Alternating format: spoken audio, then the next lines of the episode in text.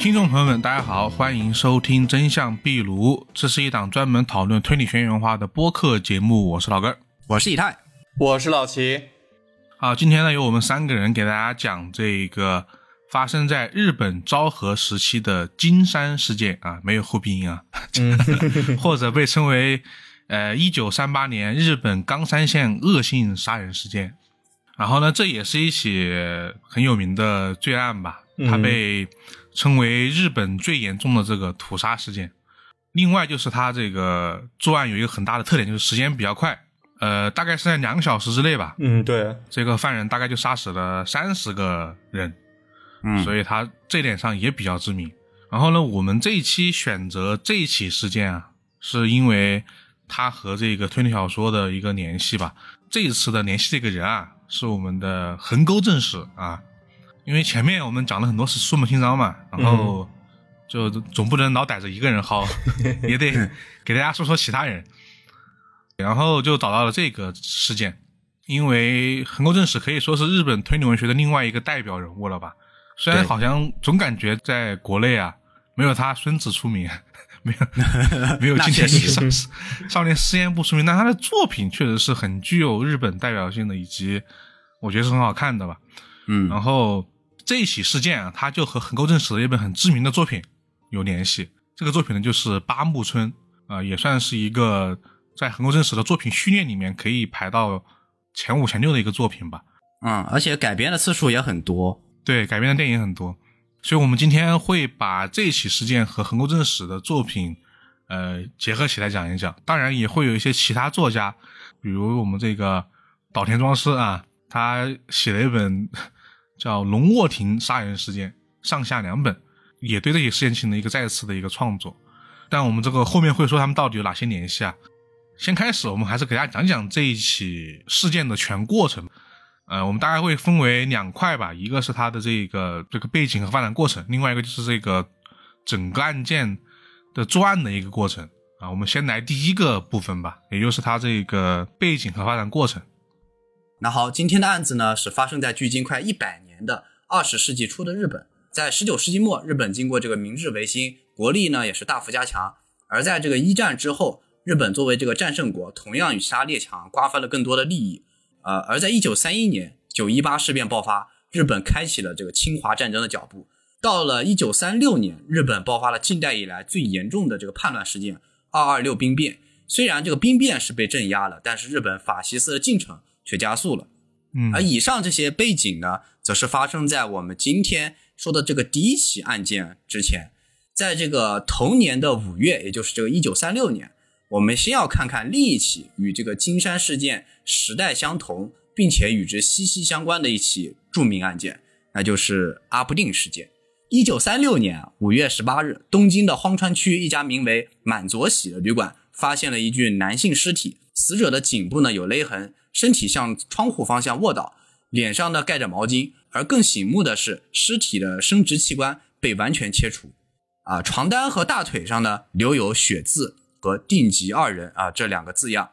而手上呢也被用刀刻下了个定字。而根据这个旅馆的服务人员描述啊，前几日有个四十岁左右的男子和三十岁左右的女子呢前来投诉。十八日早上，女客出门说要买东西，并嘱咐服务员，男子呢正在休息啊，不要去房间里打扰他。之后这个女客就再也没有回来。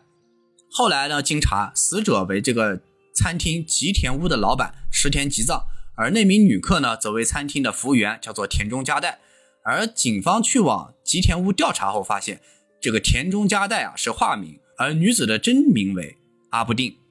之后呢，警方就发出了这个阿布定的悬赏和本人的照片。而没过几天，到了五月二十日，阿布定的行踪就被发现了。呃，之后警方在品川区一家旅馆呢逮捕了阿布定。阿布定在知道警方到来后啊，也是十分淡定，似乎早就在为这一刻准备好了。而警方看他这么淡定呢，有些怀疑，呃，就想确认一下是不是他。而阿布定在展示了自己随身携带的吉藏的私处之后呢，警方才确认无误。嗯，而这起案子呢是怎么回事呢？呃，为什么前几日还共同住宿旅馆的这个关系亲密的两人会突然发生这个凶杀案呢？这就要从这个凶手阿布定开始说起了。阿布定是出生在东京的一户富裕人家，他是这个家中的老幺。兄弟姐妹呢也不多，但是阿布定从小就长得漂亮，于是父母呢就是更多的在他才艺方面呃进行培养。从小呢就被送去学这个三味线，上了小学之后呢还学习了歌舞。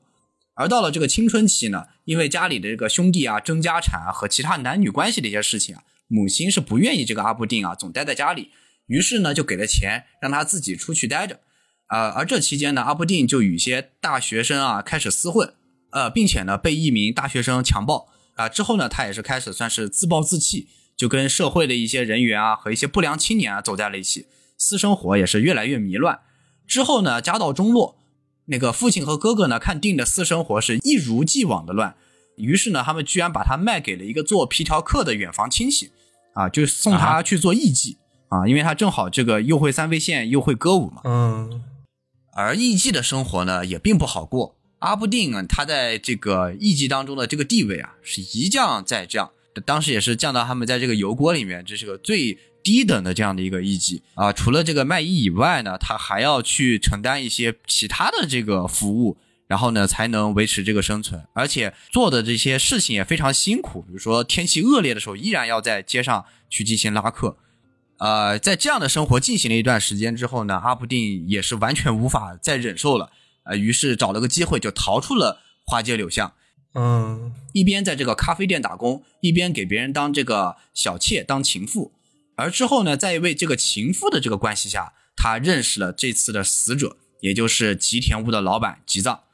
吉藏呢，当时是已经结婚了，但是呢，阿布定跟吉藏的关系呢，可以说是如胶似漆。啊，两个人是频频的幽会，之后也是纸里终于包不住火啊，关系败露了。之后呢，两人就决定私奔，这才来到了这个荒川区的旅馆。在旅馆的这几日啊，两人基本上是纵情欢乐，就是为了追求刺激，吉藏甚至还要求阿布定用腰带勒住他的脖子。就这样呢，直到十八日的凌晨，在阿布定勒住吉藏脖子两次后，就是将吉藏给勒死。之后，他是切下了吉藏的私处，并且用血在床单上和死者腿上写上了这个呃之前提到的字样，意为就是两人永远在一起，并且呢，在死者的手上呢刻上了自己的名字。而当这个警方问及阿布定杀人原因之后呢，他说自己与吉藏啊不是夫妻，他还能找别的女人，而杀了他之后呢，他就不会再找别的女人了。而他带走吉藏的私处呢，也是为了让自己不跟他分开。而最终呢，法院是判定在这次的案子里面，呃，性欢愉致死的环节折射出了部分的精神因素，被告呢可能是有一定的精神障碍，所以最终是裁定阿布定入狱六年。而阿布定案在社会上也掀起了这个广泛讨论，对，而他本人呢也拥有了众多的这个拥趸啊和粉丝，嗯就是他入狱之后收到了超过一万封来自他仰慕者的情书。而阿布定案的众多报道里面啊，也引起了一位青年的极大兴趣，而他的名字呢叫做都井木雄。接下来我们就要提到今天我们核心要讲的事件，就是金山案件。虽然我们刚才花了挺长时间讲阿布定案，但是看到后面你会能反应过来，这两个案子的关系和中间的一些联系其实是有一些紧密的。然后就要提到我们刚才说到这个都井木雄了。木雄出生的时候呢，家里有个已经大他三岁的姐姐，家境呢勉强啊算是中流。但是呢，在木雄长到两岁的时候，父亲却患上了这个肺结核，没几个月就去世了。但是厄运呢却接踵而来，他的母亲不久后也罹患了肺结核后去世。啊，因为家里呢接连有人去世，而且都是因为这个肺结核这样的一个病因，身边人也都开始排挤这个都井一家。呃，事后家族的叔父甚至侵吞了木雄家的财产，并把他们赶了出去。之后呢，木雄的奶奶便回到了自己的故乡的村子，然后呢，带着这个剩下来的姐弟二人一起生活。因为呢，这个奶奶还要务农，于是呢，木雄跟姐姐在一起的时间是更多啊。两个人基本上是一起长大。然后上了小学之后呢，木雄的成绩也非常好，并且人也非常勤奋。老师表示呢，除了这个身体不太健康啊，他和这个对于体育项目啊不太感兴趣之外，其他方面都挺优秀的，甚至他还当过班长。而奶奶呢也是非常溺爱这个孙子，基本上就是有事没事刮风下雨啊就不让木雄这个出门上学，啊，可以说就是呃木雄是小时候身体也不太好，然后呢本人也确实对于这个体力呀以及这个运动啊都是不太感兴趣。嗯然后上了初中之后啊，因为这个成绩出众，老师是希望这个穆雄能够去这个呃县里头上高中。而穆雄在回家跟奶奶说自己想去上这个县立高中的时候呢，奶奶却立即提出了这个反对，因为这个高中离家里啊太远了，就只能寄宿。而姐姐呢也到了就要马上要出嫁的年纪了。而穆雄如果在外地上高中的话，家里就剩奶奶自己一个老人了，他也是担心自己没有人照顾。然后呢，无奈穆雄就只能放弃了他这个外地上高中的计划。然后到了一九三三年，这个穆雄在初中毕业之后呢，因为这个身体啊也是出现一些问题，就导致一直在家，而且也没有去务农。但是呢，没有能去高中和更大的地方呢，也让穆雄就是一度失落。然后在姐姐相亲的时候，他也提出希望姐姐能嫁到东京或者嫁给大学生之类的。而且呢，也表示自己啊根本不愿意务农啊，自己呢可能更想当什么像是作家啊、编剧啊之类的一些事情，并暗指啊奶奶浪费了自自己继续读书的机会。而奶奶呢也心生愧疚，呃，对这个穆雄啊提出了这个道歉啊。之后穆雄啊反而还更加自闭了。直到这个一九三五年，日本实施了这个青年学校令。然后呢，为具有初中水平的这个青年提供这个职业教育的机会，在这样的一个政策下，都井木雄就再次有了这个读书的机会。如果这个木雄能够通过考试顺利升学，那这个故事呢，也许就会到此为止了啊。但是现实呢，往往不能如愿啊。就在都井木雄一次买参考书的时候呢，恰巧碰到了之前在电影院认识的一个朋友，叫做山内，而这个山内呢，是在大阪的暗昌街工作的。啊，也是木雄当时为数不多的朋友。既然是朋友，然后两个人也是聊了一会儿后呢，呃，没几天就偷偷溜到了这个大阪的这个暗昌街。山内是在这里做这个拉客和放哨的工作，然后呢，自然也是认识了不少这个娼妓。安排木雄在一家小旅馆之后呢，呃，先后给他介绍了三个女孩。这个出京人士的木雄啊，哪受得了这个？这基本上就算是打开了这个新世界的大门了。啊，这时呢，就到了这个一九三六年。我们之前提到了日本，这时候发生了两件大事，一个是之前提到这个二二六事件，另一个呢就是阿部定事件。然后这偏僻的山村里的木雄呢，对这个前者啊基本上是毫无兴趣，但他对个后者算是情有独钟。山内搞到了一份这个价值不菲阿部定的口供，然后呢木雄呢也是非常想看，所以就专门跑去抄写了一份。由于这个时间原因啊，他只抄写了其中这个宴情和这个杀人的部分。而在这期间啊，见识过新世界的木雄啊，也开始对这个同村的女性提起了兴趣。啊，他在跟一个有妇之妇成功发展出一段肉体关系之后呢，就开始大胆的追求村里的年轻姑娘。但是呢，无一例外啊，全部被拒绝了。啊，在其自自尊心大受打击的同时呢，也成为了全村的笑柄。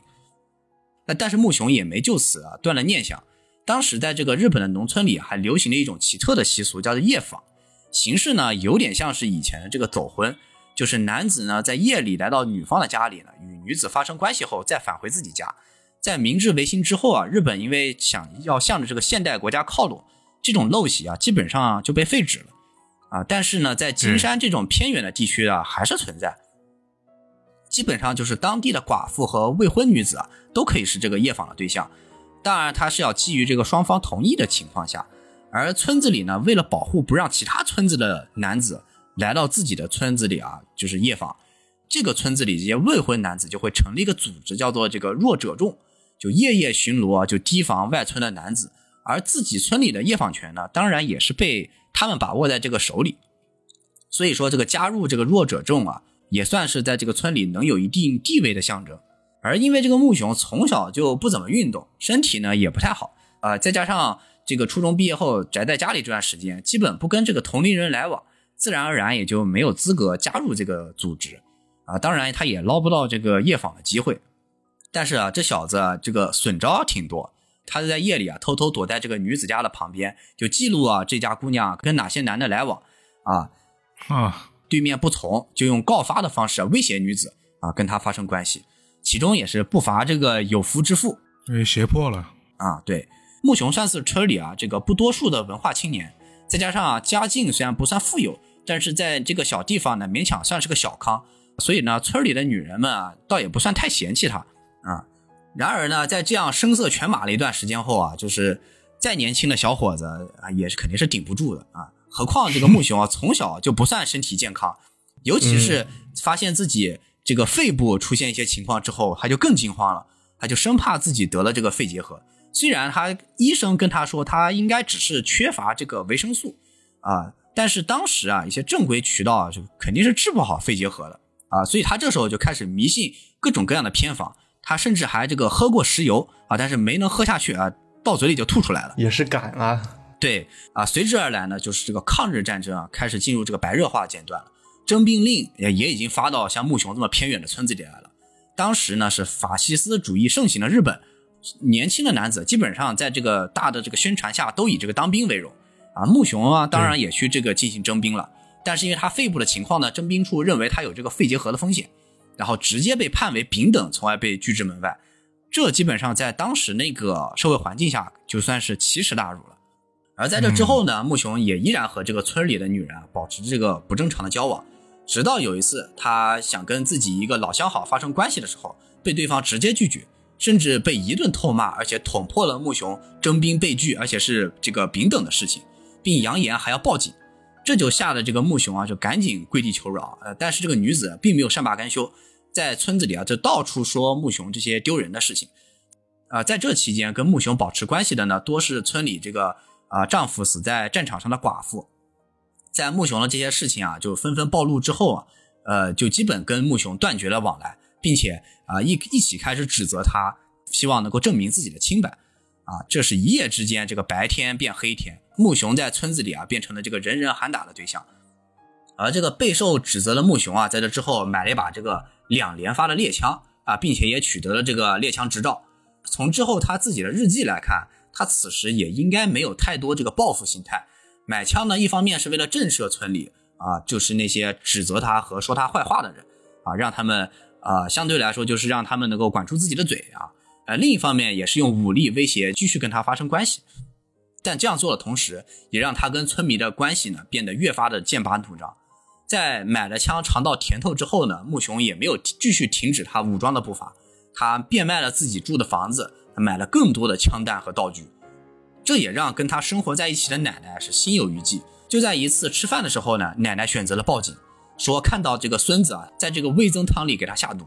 而从这个后续这个事件的调查来看，当时应该是木雄从哪里不知道搞来了什么偏方，但是呢给奶奶呢，奶奶也不吃，所以木熊就偷偷的放在这个奶奶这个饭菜里面。嗯，然后警方来了之后呢，自然是没有检查到任何这个毒药的痕迹，啊，所以自然而然就认为只是一起误会。但是呢，为了保险起见，他们还是收走了木熊所有的这个枪械和刀具，以及他的这个猎枪执照。而这也将是成为压垮都井木雄的最后一根稻草。嗯，之后呢，都井木雄通过其他渠道买到了两把五连发的勃朗宁枪和一百发子弹，并且还买了一把日本刀和一把匕首。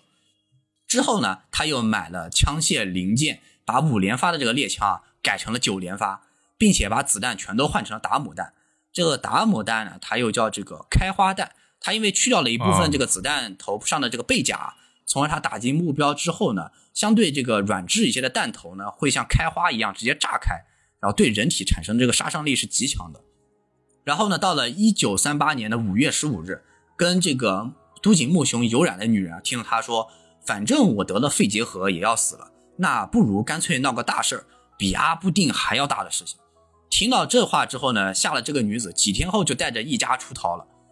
而到了这个一九三八年的五月二十日。都井木雄他的计划终于要开始了。我觉得在他整个过程中，其实有很多是很关键的变化吧。嗯，我们这其实可以先说两句吧。其实主要就是我觉得两个大变化，一个是他就是没有上学这一段，对，对他的人生轨迹产产生了很大的一个影响嘛。嗯，对。然后第二次就是他这个当时侵华战争，他去这个应征入伍的时候，对，丙等这一次。也对他也是一个很大的影响，因为那次有人说的是判的丙等，没有判肺结核；有的资料说的是直接给他判的肺结核。嗯，反正无论怎么样，对他来说，首先是面上挂不住，其次他因为得了肺结核一直治不好，他其实是加速了他准备作案的这么一个心理变化。嗯，可以说是都井木雄应该是一直有肺病的，但是对。从他之前就医的这些经历来看，是没有确诊他是得了肺结核的。但是很明显，都井木雄是非常怕这个的，因为家庭原因嘛，父母都是死于肺结核，也因为肺结核的这个事情，导致他们呃祖孙这几个人一起被从家族里赶出来，所以导致他对肺结核这个事情是非常的敏感的。而他去应兵入伍的时候，我看的也有说法是，呃，也是没有说他是因为肺结核而没有通过得了病的，但是他确实这个肺部是有一定影响的，就是导致人群当中以讹传讹，就一直在说他有肺结核的这个事情。对，然后接下来是他的这一个作案过程啊，因为这一段怎么说呢，是比较相对来说比较血腥，这个路线啊跟他的这个手法是都有资料记录的，嗯，因为他这一段杀人计划其实明显是有个很详细的制定的，杀哪些人，怎么杀，怎么怎么个路线，怎么个方法，他其实都想得很清楚，嗯。所以说这一段还是很有必要给大家说一说的，这对我们之后的一些联系也是很有必要的。但是大家如果听的不是，是可以跳过的，我到时候会给一个这个时间轴的。接下来就是这一段，他两个小时之内杀死了三十个人这么一个过程，相当之惨烈。这一段，嗯，都井木雄呢，大概是在一九三八年五月二十日下午五点半的时候开始了他的计划。首先，第一步呢，就是他爬上电线杆，剪断了他自己村里以及隔壁邻村的电线，导致了当时大范围的一个停电。因为在那个年代，停电这种事儿也是经常会发生的嘛，所以说村里的人也就没太当回事儿，也没有专门派人去修理一下。而且停电以后，就是村里的人应该是会早点休息的，这都给都吉木雄他的作案创造了一个很好的机会。是而且就是为了确保别人来不及报警，所以说都吉木雄还曾事先去专门测量过路线以及报警所用的一个时间，可见他其实是预谋已久的一个情况。在剪断电线以后，都井木雄开始了换装。他首先呢换上了自己全黑色的一个学生服，还穿上了一个后足带。后足带这个东西，大家可以简单理解成是，呃，套了鞋底的袜子，呃，脚的大拇指然后被单独隔了出来，那么一个，呃，算是鞋的一个东西吧。他那身着装，黑色的着装，在晚上其实是不容易被发现的，而且后足带因为它那个结构原因，导致人走路的时候其实很不容易发出声音的。就这一身都是非常适合他晚上行动的一一个打扮。武器方面呢，都井带上了自己改装过的九连发勃朗宁猎枪，就是打进人体里造成会造成非常大伤害的一种子弹。包里呢又装了一百发普通子弹，腰间别了日本刀，别了匕首。然后最后就是他非常具有特征性的一个装扮，因为当时村里停了电，所以为了方便他自己去看路，他在自己的头上绑了两个手电筒，而且因为担心光线不足，所以说他又在胸口挂了一个自行车灯，就这么三个灯挂在身前的那么那么一个形态吧。这就是都井木雄最为人所知的那么一个形象。这是一个很知名的形象，对因为他电影基本上就有重构了这个形象，对，嗯就是都都还原过。然后我觉得啊，我个人觉得，伊藤润二的双一应该也是有借鉴这个形象，啊，对，双一头上是绑两个蜡烛这种。对，绑的位置都一模一样，而且。嗯，对，但这个我们放在那个节目简介里面嘛，这这个图就有点，这是真有点吓人。呃，有有一部电影呢还好啊、但是有一些确实有些吓人。对，还有一个他真的是把那个脸画的跟鬼一样，是真的。但整体来说，大家到时候看图可以看一看。那因为那个形象，说实话，太有特点了，就你看一眼应该不会忘记的那种类型的，。没人这么搞过。对，而且是真真是全副武装。嗯，嗯，总之呢，在准备好这一切后，都井木雄开始了杀人。时间来到五月二十一号的凌晨一点，这个时候全村人都已经睡着了，而且天上还下着小雨。都井木雄准备动手，他的第一个目标就是他七十六岁的奶奶。他没有用他身上的装备，而是用家里的斧子砍向了他奶奶的脖子。然后见血以后，他走出了家门，把自己的目标对准了村里的人。这里需要提前说一下，就是因为当时村子里的民风比较朴素啊，真的朴素，所以说平常他们睡觉的时候是不会关门的，这就非常方便都井木雄潜入对方的房呃他们的家里。其次就是都井木雄下手的各个房间，如果按照远近的距离来排列的话，大概可以分成三个圈层。但是都井木雄并不是完全按照远近来下手，他是有一个自己的仇恨目标，依次下手的那么一个顺序。而且其中有几家其实可以说是被牵连的。最后呢，就是都井木雄选择在今天下手，是因为恰好他的几个目标会在这两天回到村子，所以说他选择了在今天这么一个时候下手。谈到具体的人的时候，我们会专门提一下。在杀害了他自己的奶奶以后呢，都井木雄的第二个目标选择在了他家隔壁的岸田清之一家。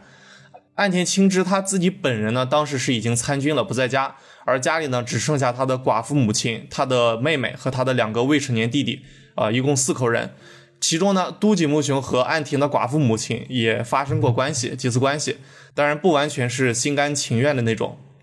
而且都井对岸田的妹妹也是很早就动了一个心思，在案发当天，都井潜入岸田家后，首先用日本刀砍死了岸田母亲，因为他非常仇恨这个人，所以说还是是用尽全力捅进对方的身体，随后用刀砍死了两个听到东京醒来的一个两个未成年小孩儿。但是呢，都井找了半天都没有找到他觊觎已久的岸田妹妹，推测对方应该是去了村里的养蚕户里家里帮工，所以说不在家。因此呢，都井就直接离开了现场，选择了自己的下一个目标。这个时候，都井已经杀了四个人。嗯，这一家三个，叫他奶奶。对，都井的第三个目标呢，选择在了西川英之家。西川的老婆西川才女是也是和都井发生过关系的一一位女性，但是呢，自从都井征兵体检被刷下来以后，才女对她的态度就开始一落千丈，而且还经常在村子里传播他比较狼狈的一个样子，因此都井对他早就恨之入骨。案发当晚呢，西川家有西川夫妻两个人，西川才女的妹妹和西川才女的大女儿，一共四口人。其中西川才女的大女儿也和都井发生过关系，只不过后来结婚了。这两天刚好回娘家探亲，这也是都井选择在今天动手的一个原因之一。都井在闯入西川家后，才女被惊醒了，结果但是呢，却被都井用猎枪对准胸口开了几枪，直接击毙。家中的其他三个人呢，听到枪声起来查看情况，但是都被都井挨个击毙。至此，都井已经杀了八个人。这一家都是用枪杀的，这一家。对，全都是用枪杀的。后面都井基本都是用枪比较多。都井的第四个目标选择在了岸田龙一一家。岸田龙是三号目标西川家二女儿的上门女婿。都井对这一家下手的原因，也仅仅就是因为他们娶了西川家的女儿，算是被牵连的一个。都井进入屋子后，先用猎枪击中了岸田龙的脑袋，把他击毙。而他的妻子就是西川家二女儿，当时已经怀了六个月的身孕，但是都井依旧选择直接开枪将他打死。而岸田龙的外甥呢，他当天刚好是来他家里去进行一个帮忙，听到枪声冲了出来，刚好和都井撞了个正着，但是却被都井用枪托打倒，也是开枪击中胸口，当场毙命。最后，都井发现了岸田家蜷缩在角落的岸田的七十岁的母亲。对方的母亲想求饶，但是都井依旧对他开了一枪。幸运的是，因为角度问题，岸田母亲没有当场死亡，之后被救了回来。但是不幸的是，他家里的那三口人全部都都是当场死亡，他失去了自己的家人。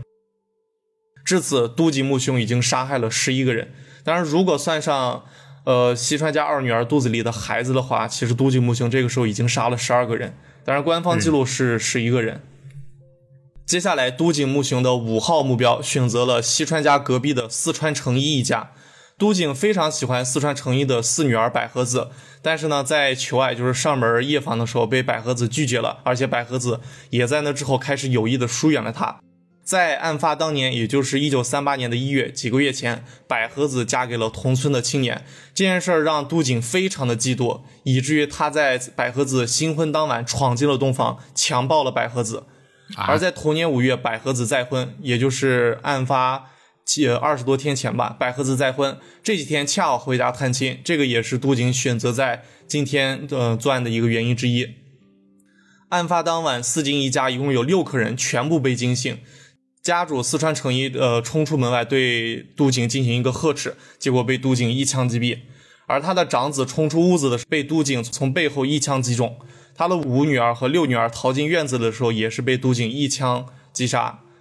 而四川的长媳，就是他长子的儿长子的媳妇儿，也没有逃出去，被在被都景在屋子里枪杀。这里应该说一下，就是这个长媳和他的和长子刚成婚六天，也就是说算是一个新婚的一个时期，结果被都井全部杀害了。至此，都井已经杀害了十六个人。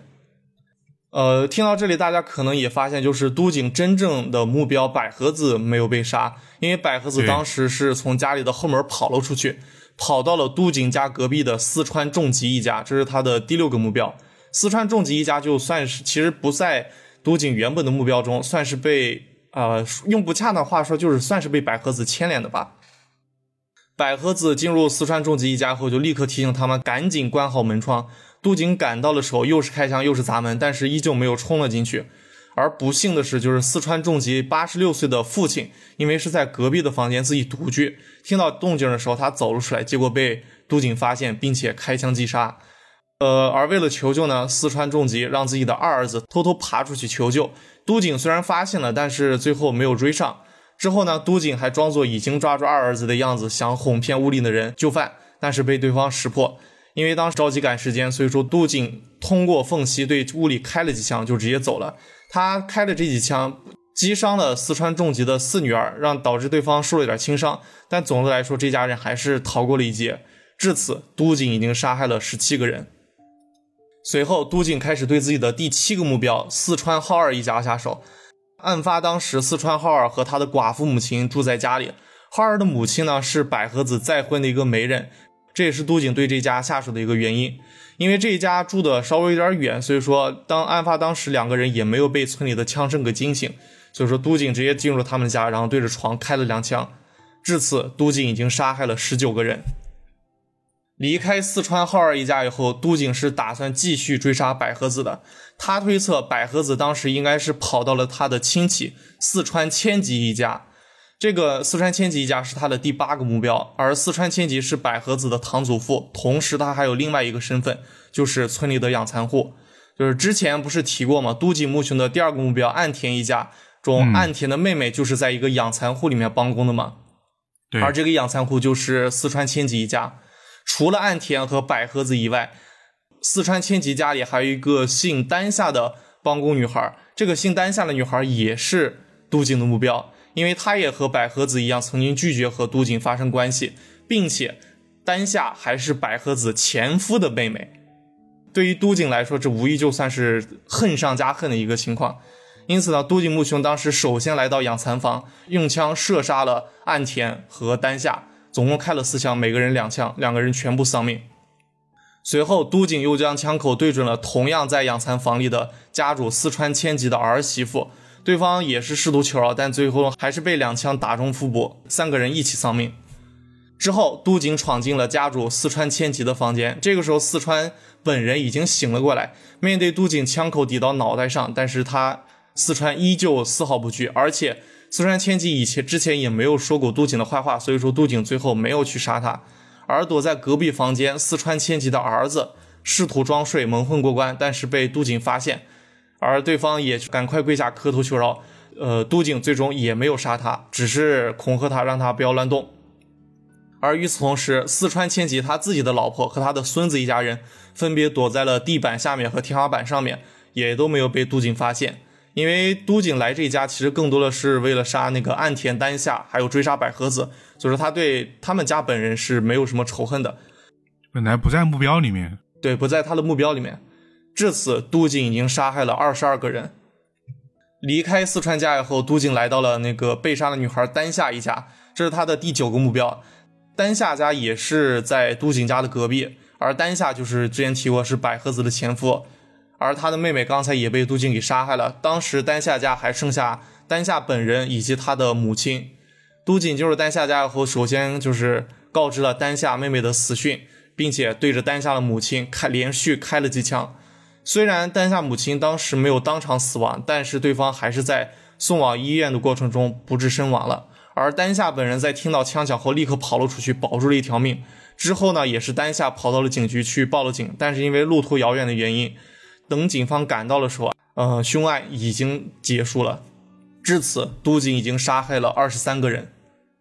在离开丹下家以后呢，都井来到了村子最北边的池山家，这是他的第十个目标。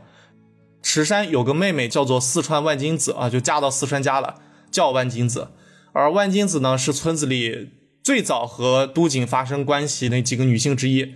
嗯，万金子呢，因为曾经听到都井说出过一些危险言论，比如说自己也要做出像阿布丁那样的一个比较知名的事情。所以说，在案发之前，这家人已经从村子里搬了出去。都井木雄他自己知道，但是他当时并没有阻拦，而是在选择在今天把所有的仇恨发泄到万金子的哥哥身上。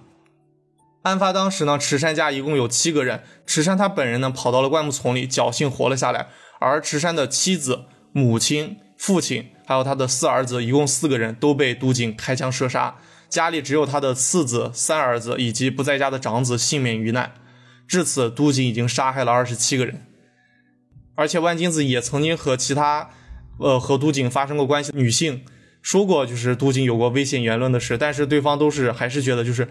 都井应该没有恨到我要杀我的程度吧，结果就是因为这个原因导致他最后被杜静杀害了。他那番话其实就是对那个最开始那个西川家的才女说的，西川才女，对，嗯，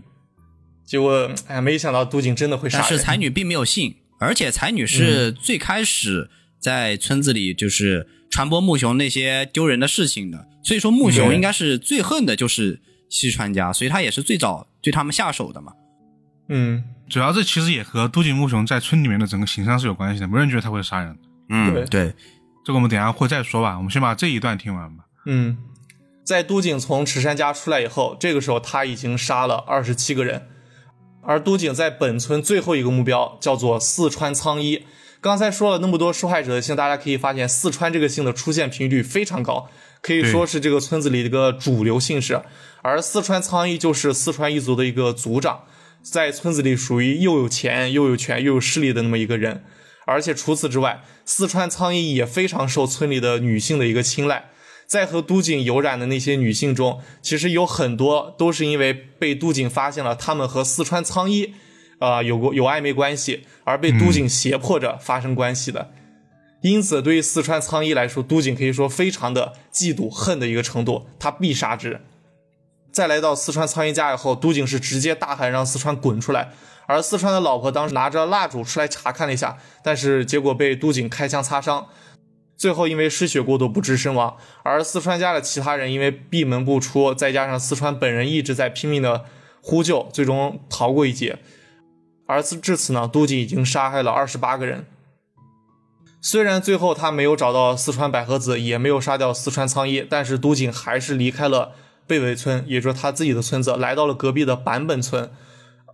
同时来到了自己最后一个目标冈部家的门口。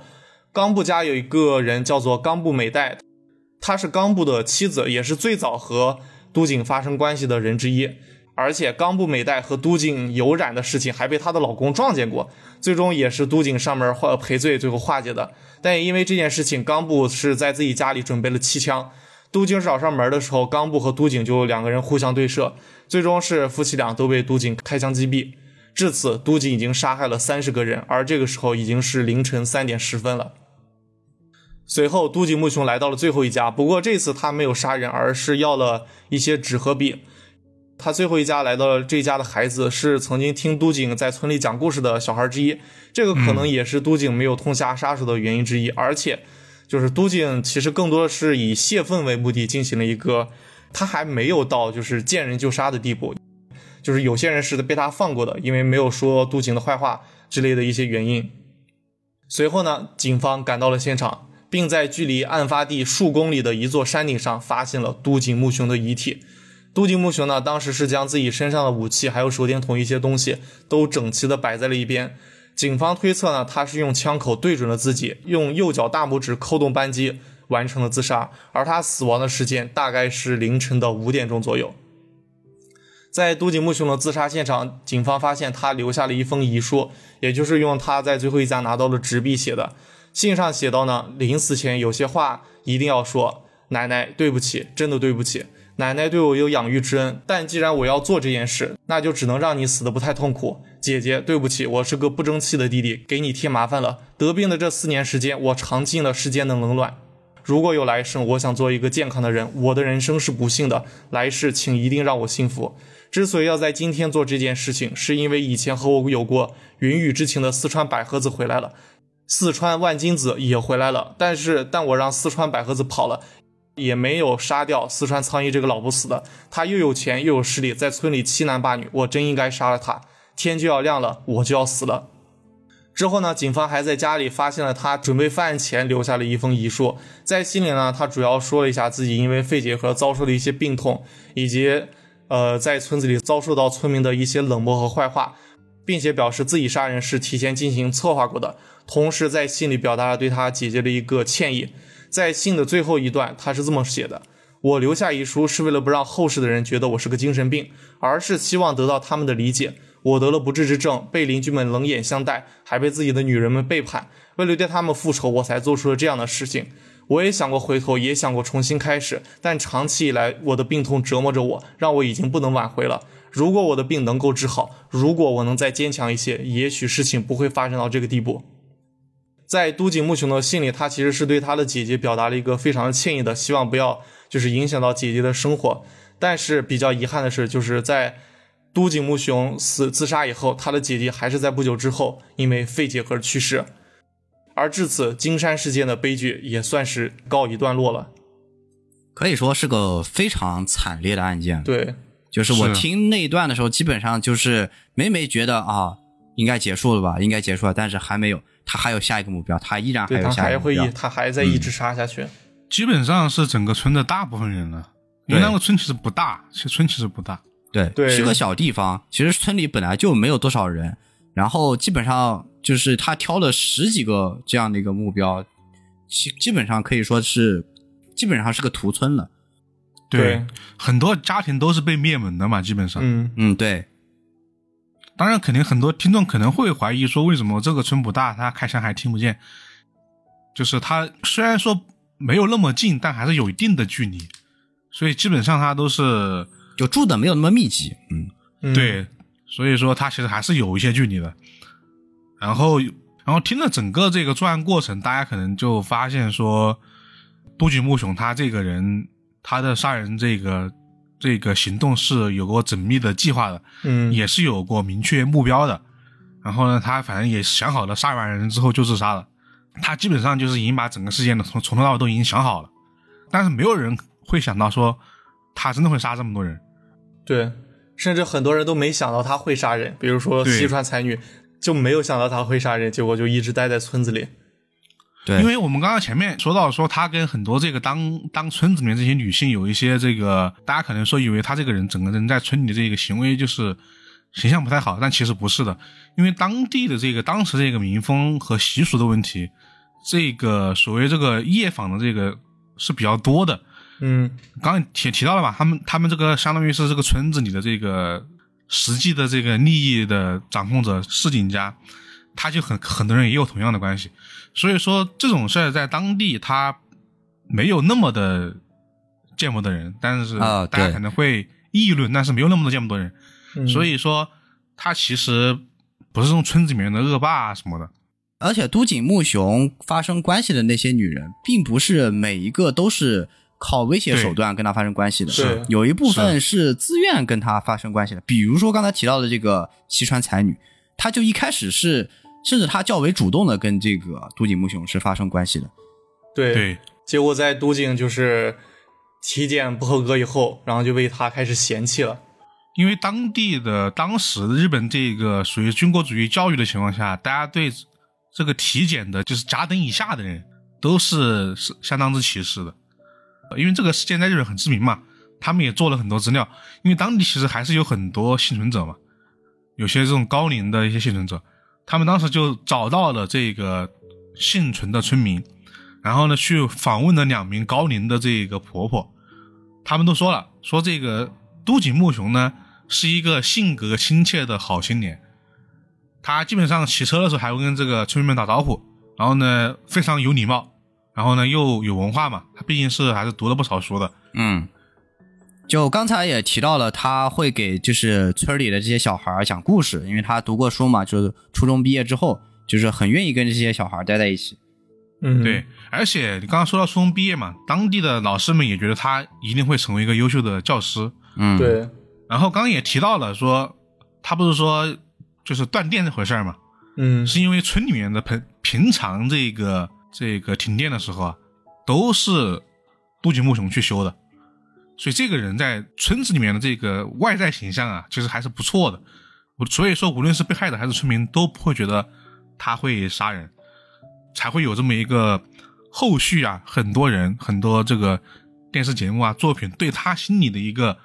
变化的探究。就首先我们必须得说，他就是一个杀人犯，这个跟他所谓的这个最后遗书里面提的这个自己啊，是他跟所谓的这些，就是他解释说自己不是什么啊、精神变态啊或者杀人犯什么的。嗯，但是从他的这些行为以及他做的很多的一些事情来看，他跟历史上其他的那些变态杀人魔其实没有什么太大的区别。对，没有太大的区别，只是说他确实有一些关键的节点是有一些外在的变化吧。，对，有外在的因素嗯，说实话没什么太大的区别。对，因为在那个时期非常时期，遭受过痛苦经历的人太多太多了，但是并不是是每个人都像土井木雄一样拿起枪一口气杀了三十多个，然后大部分都是无辜的人啊，没啊不对，呃，嗯一口气杀了三十多个无辜的人。对，好，那刚刚呢就是我们这个案件的全部过程啊，接下来呢是和这个案件相关的推理小说的一个部分。呃，和之前的这个悬案不一样啊，因为这个金山事件它无论是过程还是结果都很清楚了，所以这次的这个推理小说它不再是那种破案的形式了。那毕竟就是没什么好破的。呃，首先呢，我们要说呢，就是其中最为知名的横沟正史的八木村。大家去网上搜索这个金山事件的话，基本上都会说八木村改变了这起案件。呃，那到底是怎样改变呢？大家可以先听一下。我们先说这个八木村的由来啊，它是因为这个八名战败的武士带着三千两黄金逃到了一个小山村里面，当地的村民们呢，先是收留了这些武士，后来呢，又因为贪图黄金啊，这些村民就在一个大地主的带领下呢，人多欺负人少，把八名武士呢都给杀了，但是最后都没有找到那些黄金。然后后来呢，就是这个推理小说的经典的发展了呀。这个大地主呢和村民们呢都接连的意外死亡，当地的村民们就觉得说是武士的诅咒，就给八名武士呢立了碑祭拜起来，这才让这个意外死亡停止。所以这个地方就叫八木村。然后呢，这个大地主家呢，隔一段时间呢，就会出现一些大规模的这个伤亡事件，而且后代呢都有一些这种疯疯癫癫的那种疾病，就时不时的会出现。啊，这就是这个开头啊。说实话，比较老套啊，啊，是有一点，但是呢，没办法，人家写的早，这个创作时间是一九四九年到一九五零年之间，所以说是儿子像爸爸，好吧，不是爸爸像儿子，呃，比较比较比较经典。啊，我们接着往下说啊，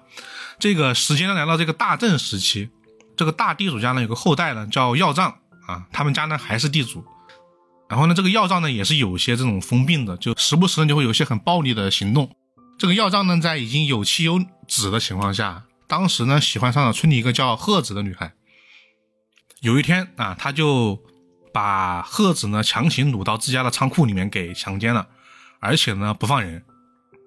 这个贺子家的父母呢，碍于权势啊，而且很怕这个要账，因为要账这个人占有欲也很强，他有可能就什么事都干得出来，所以只能让这个贺子呢当要账的小妾。这个贺子呢，为了之后能够这个真正逃脱啊，也答应了这一个当小妾的这一个要求。在遭受了很多年的这个折磨之后呢，贺子终于成功逃脱了这个要账的这个魔爪，但是要账也因为贺子不见了。导致他就是犯了疯病。有一天晚上啊，这个耀藏就穿着一件立领西服，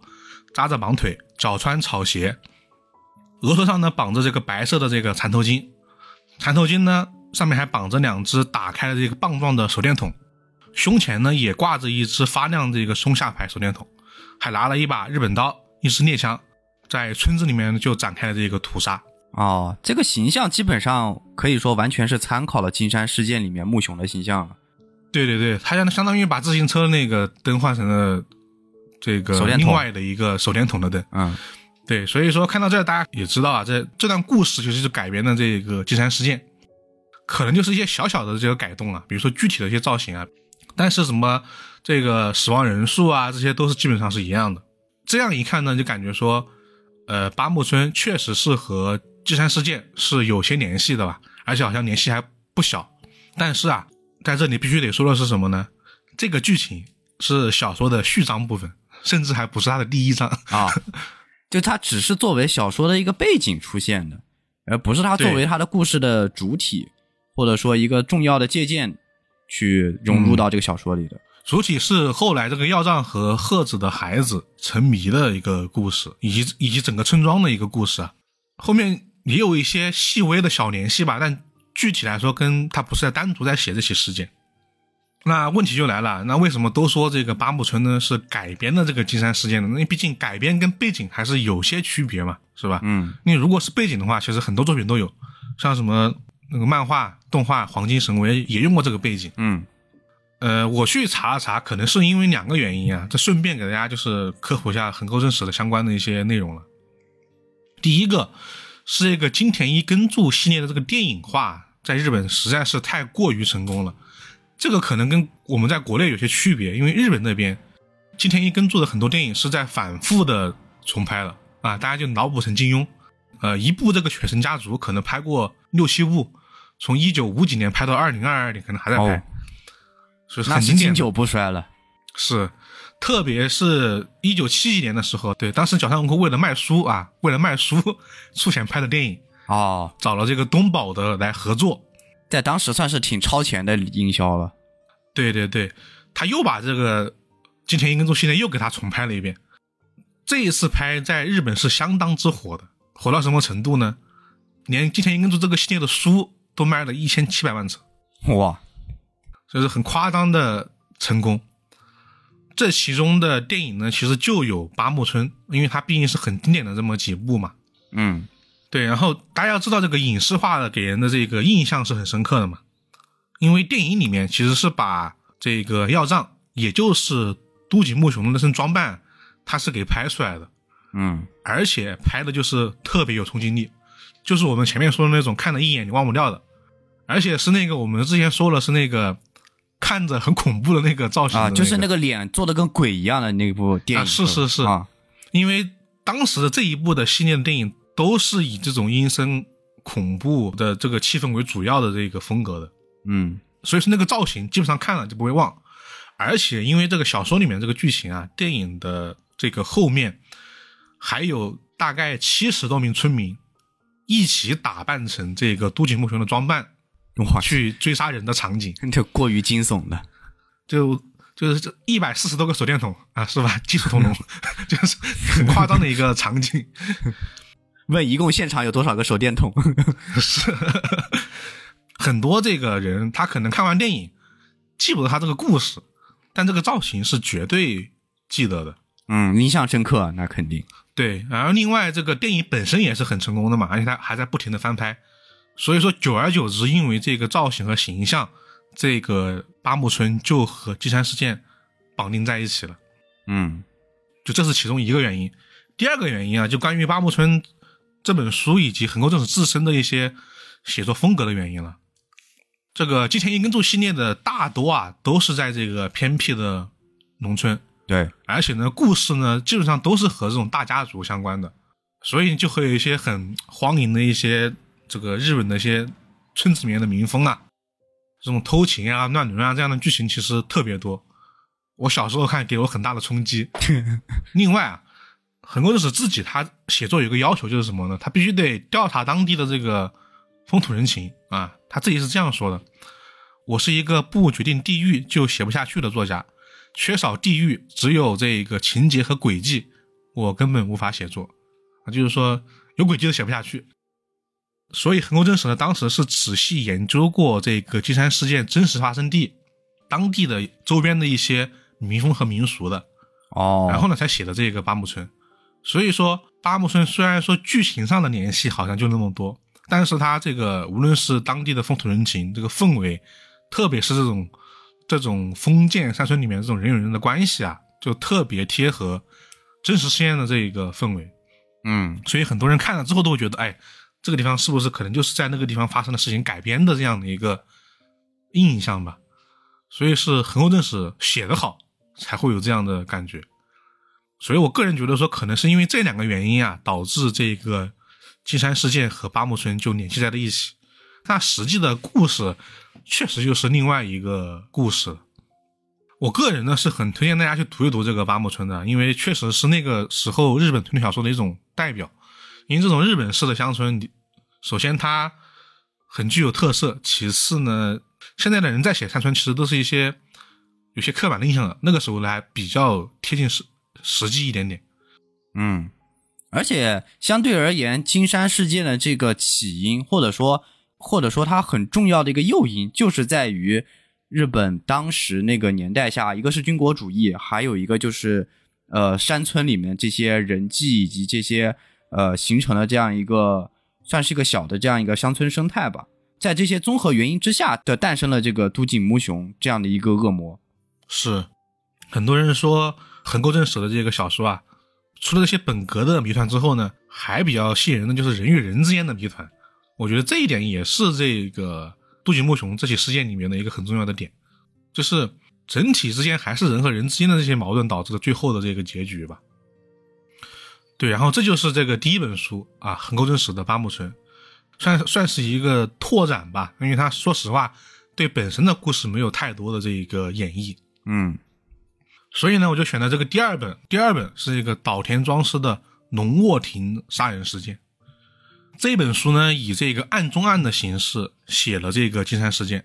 因为小说里面的一个主要案件的这个嫌疑人啊，他设定的是都井木雄的后代。所谓的经典的这个恶魔的血液的这么一个设定，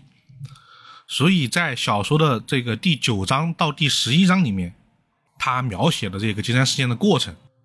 呃，因为如果我们硬要说金山事件有什么谜团的话，我觉得那只能是都井木雄这个人本身的谜团了。嗯，就是这个人怎么变成了杀人犯嘛，是吧？如果你真要再去写的话，可能这方面是比较好着手的。岛田呢，就是在这方面下了这个很多功夫。他以一种重新演绎的方式啊，写了这个都井木雄从出生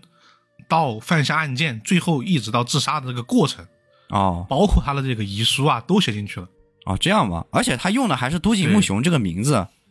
他用了这个名字哦，那就是写的像是纪实一样的小说，是他就是以一种虚实结合的形式往里面加了大量的细节，就是。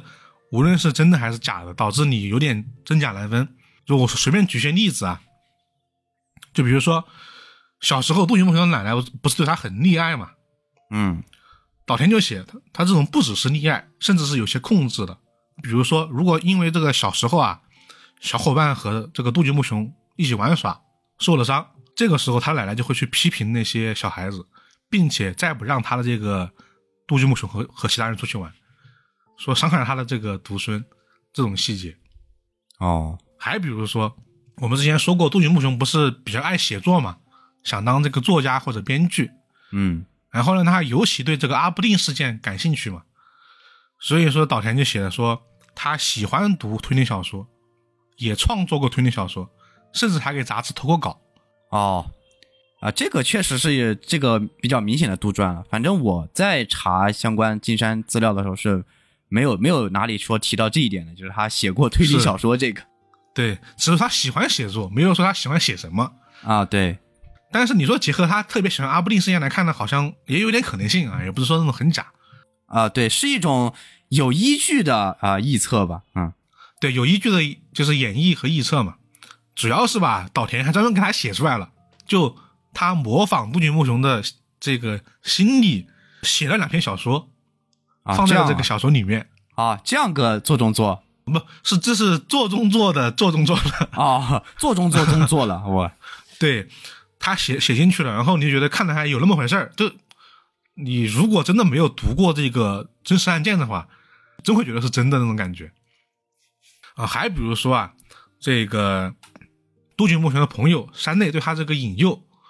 因为当时他不是去了暗娼街之后，他就直接回到村里面去。就是威胁那些女性嘛，嗯，岛田就加了一些细节，就是这是都是他的朋友山内的一些引诱，说什么这个暗娼街的事儿不算真的啊，得回去和村里的女性发生的才是真的，这呢是你花钱买的啊，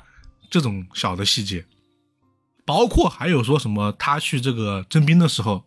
那些军国主义军官对他结核病的这种判断，嗯，以及对他的这种歧视，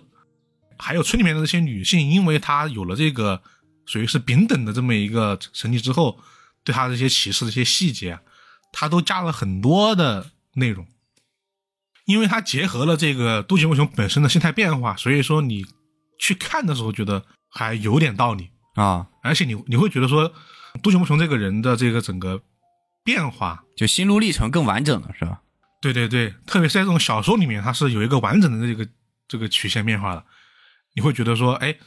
这一段说不定有可能是这样这种感觉吧。嗯，就岛田庄司根据一些现有的实际的资料，然后圆了一个相对完整的这个都井木雄的一个一生的轨迹吧。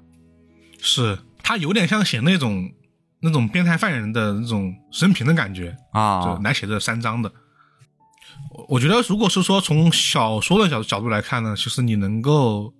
他是很好的解答了这个关于杜鹃木雄这个人的谜团的。但是呢，也不是说岛田是在给杜鹃木雄找理由啊，因为这种时候总有人说不要给犯人找找找找理由嘛。但其实他会写很多杜鹃木雄本身的一些问题，比如说他很没有主见，就是很怯弱，然后呢有点人云亦云，也经常会用暴力去解决问题的这种态度啊，他都写的就是很深，相当于是一个比较完整的一个一个杜鹃木雄这个人吧。嗯当然，这其中最主要的，我觉得还是岛田他自己想表达一些东西。那主要就是说，批评两个吧，一个是军国主义时期的日本，嗯一个呢就是那种对他人歧视，然后一点都不留活路的这种日本社会，特别是当时日本这种小山村里面这种批评，这是他想表达的。所以说，我觉得如果结合这个真实事件来看，这还是很值得一读的，算是一个很好的演绎吧。不过呢，这个《农沃町杀人事件》这本书特别长，它是分上下两本的，而且说实话，它的主要案件和这个案中案结合的并不是特别好。呃，我就推荐大家，如果没有那个时间，可以单独看小说的第九章到第十一章。啊，就只看这个部分是吧？嗯、对，比较分开。你不看看完这个不看小说也是没问题的，因为啊它不影响你的阅读。就分的这么开吗？做动作所以说，我就说岛田庄是个人的私货很严重啊，因为这一段你没必要写三章，啊，而且字数很多，就感觉他不行，我必我必须得表达一下我对这个事件的看法，啊我，还写了这么一长段。那确实是夹带私货了。但是岛田嘛，也很正常，真的。对他比较，他确实比较爱表达，对他小说里面随便抖一些别的东西是很正常的。是，我记得之前岛田还抖过那个关于这种神秘事件，就是岛田版的《走进科学》，我当时很想给他结合一下，结合到我们的《走进科学》里面，他写过好几个。好，那这就是岛田庄司的对这个事件的演绎啊。这两位作家是两位不同的风格啊，大家如果感兴趣可以去阅读，我觉得算是一个很好的拓展。然后呢，最后一个就是我们这个白井智之啊，这个名侦探原田更，这个呢我们就不多说，因为说实话，他这个改编的比较大，他这个改的很大。啊，对，而且他今天我们提到了两个事件，阿布定呃阿布定事件和这个金山事件，他那本原田更里面都有提到啊是啊，尤其是尤其是阿布定事件，他做了很大胆的改变。嗯他对金山案的改变也挺大的，他给这个杜金木雄加了一个很奇怪的这个癖好。杜金木雄他那个时候不是上不了学嘛，所以一直在这个就是家里面有时候会做一些农活，但是呢，他经常会脑袋疼。嗯结果呢，他就是去当地的这个这个寺庙里面啊，去这个求信。当时给他一个偏方是什么呢？你只要含着铁钉，脑袋就不会疼。所以呢，杜鹃木雄就会经常含着这个铁钉，在这个嘴里面。这个改编倒也合理。都井木雄迷信迷信偏方，连石油都喝过，你说这个偏方他不信？他确实很迷信偏方，因为他真的很怕结核病死掉，他父母都是因为这个死掉的。对，对他很怕这个死掉，所以说他基本上就是会含着这个铁钉。在他的小说里面，他最后的场景除了这个头戴这个两个手电筒之外，嘴里面还是含着铁钉的。哦哦，那形象就更加个形象就怪异了。和双就和双一更像。啊对，对那个更加像那个他属于是把双一又和他又做了一个啊对结合。啊这个我们就不多说了，因为它其实和整个案件的本身的这个关系没那么大。他这两起都都是属于是改编的比较大的对，阿布定案和金山都属于改的改的比较大的一个写法了，就属于是纯小说。对，嗯，对对对，但我是觉得阿布定案，因为我们之前提了挺多阿布定案的这个事情，嗯我是觉得他跟金山案就是两个凶手之间吧，就就两个案子是差异很大的，但两个凶手其实在，因为我也说了阿布定的这个人生轨迹，我是个人感觉看完之后，两个人有一个很大的这个相似点，就是两个人在尤其是青春期的这个时候，就是缺乏一定的这个引导。你想阿布定案的时候，是因为家里的变故，就导致他的母亲直接让阿布定就是放养状态，然后从而让阿布定就是跟大学生厮混，然后导致他被强暴，被强暴之后就这个算是自暴自弃了，然后就开始这个声色犬马的这个生活，然后对这个性爱的方面的这个生活也是不加节制。然后都井木雄也很明显，就是在青春期的时候就认识了他这个损友吧，就山内，对，然后也是在进行着这样的一个呃，在暗娼街的这样的一个事情之后，然后也是开始对于这个呃欲望就完全没有加以节制，然后一步一步就走向了这个人性的深渊。所以呃，两个人虽然性质上是完全不一样，但是两个凶手在很大程度上，我是感觉在这个欲望的这个节制上面，就在于青春啊，就是这方面，就是年纪轻的时候，在于这个欲望的方面完全没有节制，有也有非常相似的地方。呃，而且呢，确实是那个都井木雄这个在阿布定这个案子上面，可以说是受到了启发吧，或者获得了灵感啊，然后也导致了他最后做下了更加凶残的这个罪案。对，特别是最后选择杀人，因为阿布定选择杀人就是说要把他就是属于自己嘛，是阿布定给出的这个理由嘛。啊，对对，于这个都井木雄来说，他自己一直觉得自己快要死了，因为他专门等着两个人回来才去杀人的。嗯，，对，他这个十年的选择，其实就想说，就是和阿布定一样。说白了，他有一种想拉人垫背的这种感觉。对对对对对、嗯对，虽然我自己也要死了，那你们这跟着我一起死吧，然后这样你永远就属于我的这种感觉。啊，对，这两个凶手之间都有一种自暴自弃的这个情感在这里面，因为那个阿布定他在这个受审的时候，他是检察方是完全没有提出想让阿布定去受死刑啊或者相关的这个呃刑罚的，但是是比较长时间的这个有期徒刑，不像最后判的是六年，但阿布定在法庭上一直是说呃希望判判处他极刑的，就是他对于生活已经没有呃没有什么欲望了。然后他在这个包括他最后杀人的过程中，可能他倒有一点，因为其实他们你说是这个失手了也好，因为他本来是约定好是要勒他脖子的嘛，你说是失手了也好，还是有故意的成分也好，就阿布定在最后去呃勒这个吉藏的时候，也是带有一定的啊，反正也不可能做成他的老婆了，那么也不想让他再去碰别的女人。呃，但是呢，阿布定也确实从情感上来说，就包括他出狱之后，整体来说，他的情感上确实离不开吉藏这个人，所以最后阿布定嗯有一点自暴自弃的这种感觉在里面，但他不像都井木雄这么强烈，就是完全觉得自己要死了，所以说他的这个案件凶残程度跟呃这个都井木雄也是完全没得比。对，阿布定的案子其实还是一个比较，就是个人与个人之间的案子，嗯就他涉及到也就两个人之间的关系。但是杜菊木雄这个案子区别在于，它其实是一个个人跟一个小小社会之间的关系。对，嗯因为他之所以能那么的杀人，是因为当时的这个社会环境下，就军国主义时期的这种日本的封建的山村，整个对他的歧视是很大的，嗯所以他才会选择对那么多人进行同时的一个报复。嗯虽然说我觉得这个例子可能并不是十分的恰当，但是他在某种层面上，某种层面上，我只是说，叠叠甲让我想起了这个曾经我们很知名的一个案子——马加爵案，哦，就是因为它其实是一个很封闭的一个小社会嘛，对，嗯，它有时候一旦起了这种杀心之后，它就是一个很残暴的，就是全部都要杀死。嗯，在这种层面上，我觉得是有一点点相似的。对他都有一种报复的心态在里面，或者说有一种记恨的心理在里面。对，呃，当然这一起事件啊，至今受到关注，可能还是因为它确实过于凶残了吧。嗯呃，然后这就是我们对它整个过程的一个讲述，以及我们的一些延伸和延展吧。嗯今天关于这起事件呢就这么多了。呃，然后呢，大家对这起事件有什么想说的，或者对我们提到的这个作品有什么想说的，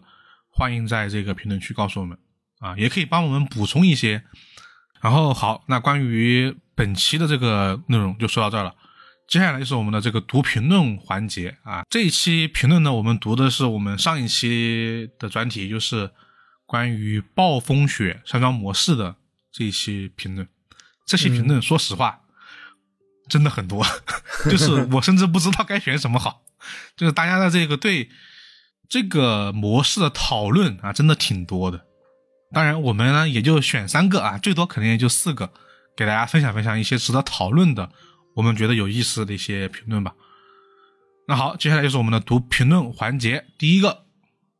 啊，今天的第一条评论是来自于小宇宙这个用户的 ID 叫做野生广告评论员。啊，他说他还蛮喜欢“暴风雪山庄”这个翻译的，就自带氛围感。比起封闭空间的定义的话，感觉更加的细分。这个名词更多的是强调由自然环境或地理条件而造成的隔绝。举个反例，比如说大都市高层大平层公寓的密室，嗯，即使满足登场人物封闭条件、侦探等其他条件，好像也不能称之为暴风雪山庄模式。阳管系与外界接触的。断绝，但也并未限制人物离开封闭空间。嗯，我觉得这个正好是我们在节目里面可能没有说清楚的一个事儿，就是首先，暴风雪山庄这个翻译啊，或者加上模式两个字这个翻译，这个取名本身，我觉得就是本地化嘛，没有什么太大的问题。嗯，就是他这样叫确实也挺直观的。我们想说的是，他的后续的解释 有些问题，就是你既然把它这个就是意译了。那还是得解释它本来的含义，这样才不会出现一些问题。呃，其次就是他说这些反例吧，很多听众会把暴风雪山庄和密室啊，有时候会混在一起。但其实两者呢，又是有些区分的。啊，暴风雪山庄有时候会是密室，但密室不一定是暴风雪山庄。啊，好，那下一个评论是来自这个喜马拉雅的评论。然后这个朋友叫做这个风波会，然后呢，他是说，我觉得暴风雪山庄这种说法可能来自于金田一少年事件部或者早期的推理之门网站。它也是对我们上期就是猜想啊，就暴风雪山庄这个词儿到底是哪来的，它也是做了一个分析吧。然后我们刚才自己想一下，我们是觉得金田一少年事件簿的可能性不是太大。但是我们是觉得这个来自于推理之门这个网站，或者是早期的，就是中文推理的一些门户的话，好像是有一点可能的。嗯嗯，因为再往前的话，似乎确实是没有这个暴风雪山庄的说法。然后我们再往前倒的话，确实是可能可以倒到啊推理之门网站啊，以及早期的在中国做这些呃推理传播的相关的一些地方。因为推理之门，说实话，有些东西搜不到了。因为我我是上次其实有去有去搜的，没我没找到，所以说它有可能有，但可能现在没那么好找。其次，我后面想了想，有可能啊，有可能是来自于一些老一辈的译者取的名字哦，是吧？嗯，然后呢，接下来也是这个来自喜马拉雅的评论，这位朋友，呃，这个念不出来，我直接报他的拼写：F E T C。啊，O V I O H 啊，有这样一个 ID 的朋友，他是说这一集听了几次，谈谈我的看法。在中文环境，我觉得《暴风雪山庄》的翻译真的达到了信达雅啊，这也是我们刚才说的啊，确实是有这个老译者的这个感觉。然后特别在东北是真正经历过暴风雪。说一下，他这位朋友他这个原属地写的这个辽宁啊啊啊，对于这一类型的作品。无论是书籍还是影视作品，我也很喜欢。凶手的轨迹与侦探的解谜真的很爽。如果再加上合理的后期奎因问题，那简直就是个逻辑高潮。感谢真相壁炉的这期科普，让人更多让更多人了解这一推理风格。然后他也提出了就是对我们后期节目的一个期望吧。啊，这种类型的内容可以多多益善。以后讲点啥呢？要是真聊聊叙述性轨迹，其实还挺难得。毕竟叙述性轨迹。有时就是一句话的问题，就像那本我差点撕掉的《樱树抽牙时想你 》，啥玩意儿？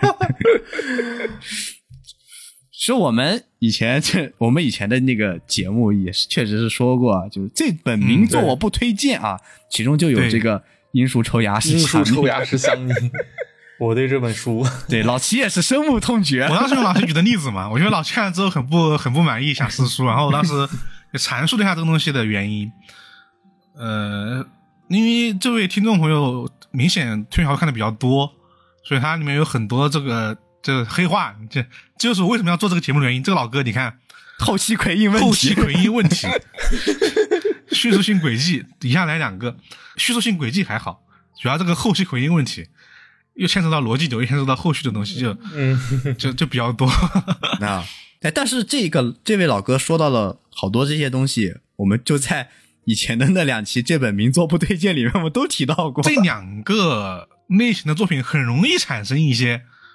就是你初看觉得这什么玩意儿的 一些名作，嗯，极其容易在这里面出现，真的。我在想，我们要不要把这本名作我不推荐 做成个重制版？我是想做的，只是之前在名作不推荐那段时间做了段时间，播放量不是太不是太好嘛，然后那那段时间又去做别的去了，一下就忘了，因为隔太久吧，我又不想做了，导致一一一直放那儿。但那个系列，我觉得有很多听众朋友是很喜欢的。我觉得这种反向安利的方式，说实话还挺能够起到安利的作用的。嗯、当然，最后关于这个下期聊什么问题啊？呃，首先，这位听众朋友们提到了叙事性轨迹，然后呢，很多朋友也提到了，在小宇宙啊，还有一些平台呢，也有很多朋友提到了设定系啊，呃，所以说叙述性轨迹和设定系一定会讲，但怎么安排，大家就可以关注一下我们的微博，看一下节目通知，好吧？到时候会说的。然后最后一条这个评论啊，来自于我们这个网易云的一位用户啊，他叫模拟沙，模拟沙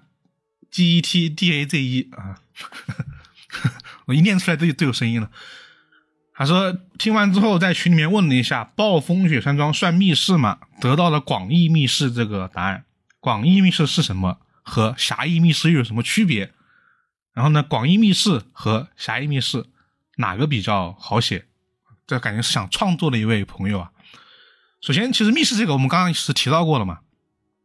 它确实算一个广义的密室。部分情况下，日本人是把它当成一种密室的概念的。但同时必须得说的是，暴风雪山庄模式它本身这个故事里面，它还会有很多的密室。啊，对，所以说，我觉得这两个东西它没有一个那么强的，就是关联包括性的这么一个概念。然后呢，至于这个广义密室和狭义密室哪个比较好写的问题，那看你擅不擅长了。就是如果你会写一些这种小型的这种房间做成的密室啊，和这种小的手法有关的，你可以写。如果说那种广义的密室，比如说这种雪地里面没有脚印，是吧？这个泥地里面没有脚印，这种如果你有好的点子，那你也能写。呃，或者你可以选择全都要啊，比如说我们的青科老师啊，青青科 土楼杀人事件。首先，这个村子啊，它是个广义密室，暴风雪山庄跟外隔绝了。然后呢，村子里面还有三起案子，三个密室，哎，哦，广义、狭义全都有啊。啊，对，而且真的在后续这么多作品的这个本格小小本格小说这么卷的情况下，你单写一种已经不太够了。啊说实话，基本上你两个都得写。啊，除非你那一个密室登峰造极啊。对，但你现在也很难用一个密室去撑一个案子，啊，对。所以，说你基本上你可能都写了，只是说你有一个你最擅长的，你你要把它作为亮点去着重说白了，放到最后啊，是这个案子的这个这个大谜底啊。对，前面可以安排几个你作为这个呃小试牛刀的小谜底啊。嗯，所以说我觉得与其说是哪个好写，不如说哪个你更会写，因为它毕竟其实算是一个点子类型的作品吧。嗯嗯，这是我这边的一个评论。呃，然后呢，在本期节目的最后啊，就得感谢一些听众朋友们了，因为上期节目我们在这个小宇宙开了我们的这个赞赏，然后呢，可能也是因为这个第一期吧，就是大家很多朋友来支持一下，就是 就是给我们壁炉添了一些小柴火啊。我然后呢，我就念一下这几位听众朋友们的这个 ID，感谢一下啊，感谢几位老鳖。呃老鳖大气听众朋友们，这个 H A R V Y 啊，然后呢，甘之如罗，然后呢是铃木先生、静子君、金田一萨摩，然后幺幺二陈皮、某受控员、蒙查二十，然后呢是这个 S U B S C O B E R，呃，最后两位，一个是朝如青丝暮成雪，还有一位是 Y O R O K O 啊，感谢这十一位老鳖。啊谢谢十一位老板。感谢老板啊，感谢老板。嗯，希望这个之后大家对我们节目这个也多多支持。好了，以上就是我们本期节目的全部内容了。我是老根儿，我是以太，我是老齐，大家下期节目再见，拜拜。拜拜拜拜寂しさ隠し